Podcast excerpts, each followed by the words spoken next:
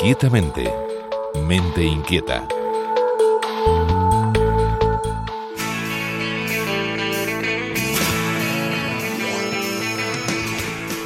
Los estudios intracraneales realizados mayoritariamente a enfermos con epilepsia han permitido descubrir el funcionamiento especial de algunas neuronas.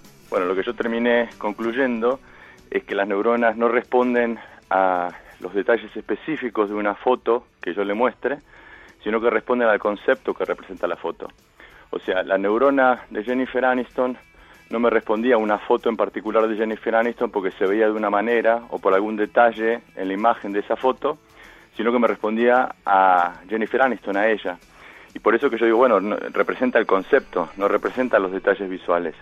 Como explica Rodrigo Quián Quiroga, investigador y crea del Instituto de Investigación del Hospital del Mar, que bautizó a estas neuronas como neurona Aniston, estas son especiales. También en otros experimentos lo que hicimos es escribir el nombre de la persona y cuando escribíamos el nombre, o mismo cuando decíamos el nombre, la neurona también respondía. Entonces queda claro que la neurona, que estas neuronas representan conceptos, representan abstracciones y no detalles de una foto o de un audio.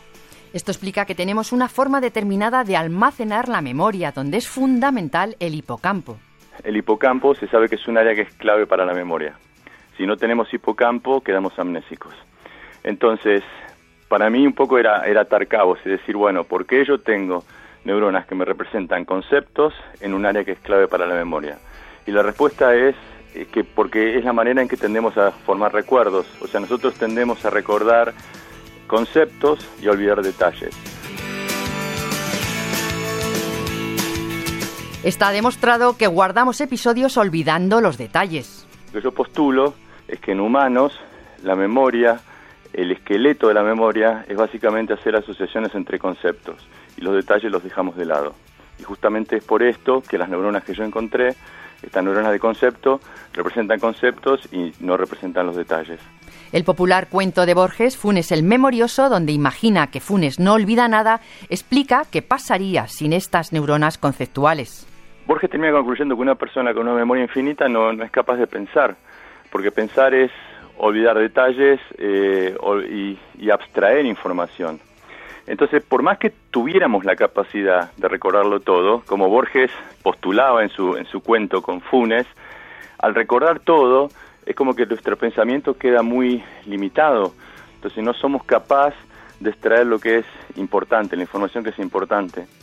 Así el pensamiento humano se caracteriza por esta forma especial de guardar y extraer la información. Extraemos un significado de las cosas que nos acontecen y ese significado lo que guardamos en la memoria.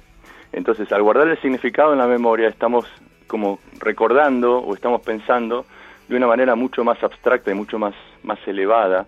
Tenemos más capacidad de almacenamiento porque ya no estamos guardando los detalles, pero por otro lado nos permite una manera mucho más interesante y mucho más elevada de generar nuestros pensamientos.